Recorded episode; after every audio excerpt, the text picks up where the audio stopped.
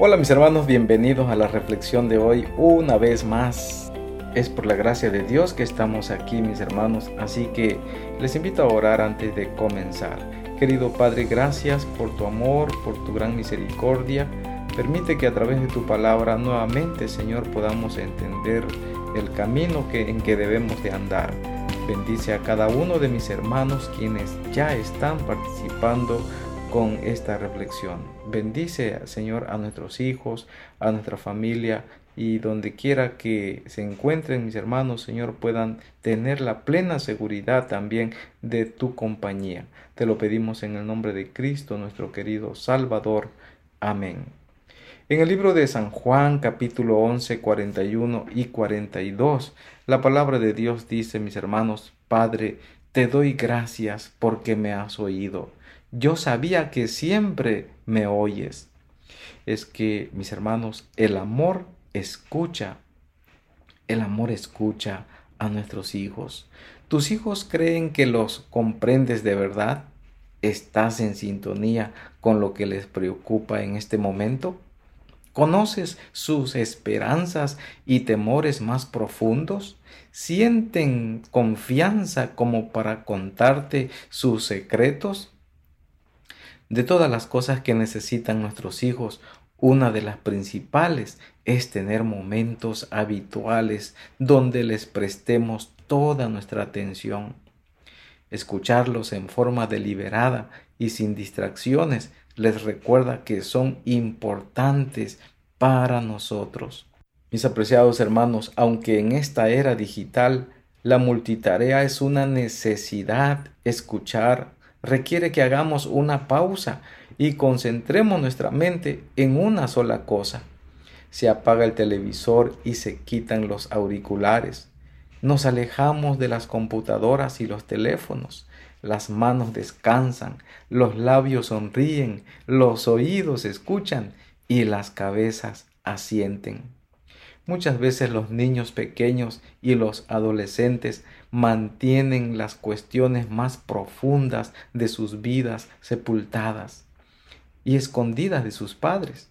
No se sienten invitados a compartirlas o tal vez tienen miedo de que los ignoren o los rechacen si expresan sus verdaderos sentimientos, necesidades e inquietudes.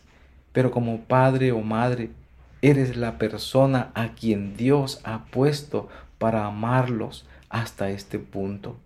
Por eso, tomarte el tiempo para hacer preguntas íntimas y sinceras y escuchar a tu hijo es un componente tan vital para la crianza. Tu oído tierno crea un espacio seguro para que tu hijo desnude su alma. Como la mayoría de las conversaciones suelen comenzar en un hábito superficial, los hijos a menudo hablan de cuestiones infantiles o poco importantes al principio, lo que vieron por televisión, lo que alguien hizo en la escuela o sus intereses más recientes e importantes. Si ignoras o desestimas sus palabras en estos terrenos poco profundos, tal vez no sientan que es seguro avanzar contigo. Pero si es importante para ellos, también debería ser importante para ti. Al valorarlos y reafirmarles tu interés y tu amor, estarán más dispuestos a comunicarte sus necesidades, preguntas, esperanzas y temores más profundos. Si creen que entiendes y te interesa lo que dicen, confiarán más en ti y valorarán tus consejos o inquietudes. Por el contrario, los adolescentes amargados y rebeldes suelen sentir que sus padres no se toman el tiempo para escucharlos o entenderlos. Proverbios capítulo 13 versículo 15 la palabra de Dios dice, el buen entendimiento produce favor. Todos los padres deberían iniciar frecuentemente conversaciones seguras con sus hijos para mantener un vínculo sólido con ellos. Es cierto, la energía y el tiempo necesarios para escuchar implican un sacrificio de amor, pero la posibilidad de ganar el corazón de nuestro hijo transforma cualquier aparente sacrificio en una inversión sumamente rentable. El amor puede darnos la paciencia necesaria. ¿Por qué no acercarnos con nuestro hijo, con nuestra hija y decirle, parece que has estado atravesando muchas cosas difíciles, a ver si te entiendo bien. Entiendo que eso te haga sentir incómodo. La mayoría de las veces, cuando el amor escucha, no lleva a cabo una investigación criminal ni una línea de ayuda para emergencias. Tampoco se apura a proporcionar una solución rápida. Escucha y ama. Se preocupa sinceramente y comparte la vida con alguien que valora. Y eso es lo que nosotros como padres debemos de hacer. Jesús basó su argumento sobre la oración en la respuesta amorosa de los padres frente a las necesidades de sus hijos.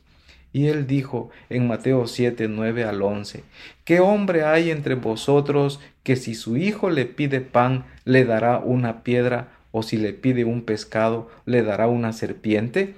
Pues si vosotros siendo malos sabéis dar buenas dádivas a vuestros hijos, ¿cuánto más vuestro Padre que está en los cielos dará cosas buenas a los que le piden? Mis hermanos, Dios es fiel para escuchar cuando lo buscamos. Así que cuando nuestros hijos quieran hablar, no les demos señal de ocupado. ¿Lo haremos? Claro que sí, mis hermanos. Nuestros hijos deberían poder vivir con la seguridad de nuestro amor. Por eso el desafío de hoy es lleva a cada uno de tus hijos a comer solo contigo. Planea pasar la mayor parte del tiempo escuchándolo.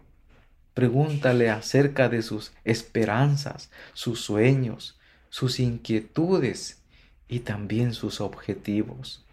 Recuerda ayudarlos a sentirse seguros y buscar una sensación de comprensión mutua. Apunta al corazón. Pasa tiempo con tu hijo, con tu hija. Haz que esos momentos sean maravillosos, de manera que ellos puedan entender que tú estás con ellos. En Salmo 66, 19, la palabra de Dios dice, pero ciertamente Dios me ha oído. Él atendió a la voz de mi oración. ¿Sabes una cosa? Hay alguien que como padre, como madre, está dispuesto a escucharte en primer lugar para que tú puedas también sentir la plena seguridad cuando vayas con tu hijo con tu hija y de esa manera tú puedas dar ese consejo maravilloso, tú puedas escuchar a tus hijos, porque hay alguien que ya te escuchó en primer lugar. Mis amados, por eso en esta hora debemos de tomar en cuenta lo que dice la Biblia también en San Juan 11, 41 y 42. Padre, te doy gracias porque me has oído. Yo sabía que siempre me oyes. El amor escucha, mis hermanos, escucha a tus hijos, tómalos en cuenta y verás que tu vida será diferente. Te invito a que participes de esto en este día y que todos los días puedas estar más en comunión con tu apreciable hijo, con tu apreciable hija. Te invito a orar en este momento. Querido Padre, gracias por tu palabra. Gracias por esta enseñanza maravillosa. Gracias por recordarnos que tú siempre nos escuchas. Gracias Padre, porque tienes un propósito para nuestra vida. Fortalécenos, por favor, dirígenos para hacer tu voluntad. Danos un feliz día y gracias Señor nuevamente por tomarte el tiempo en participar de nuestra vida. Tú tienes propósitos especiales para cada uno de nosotros.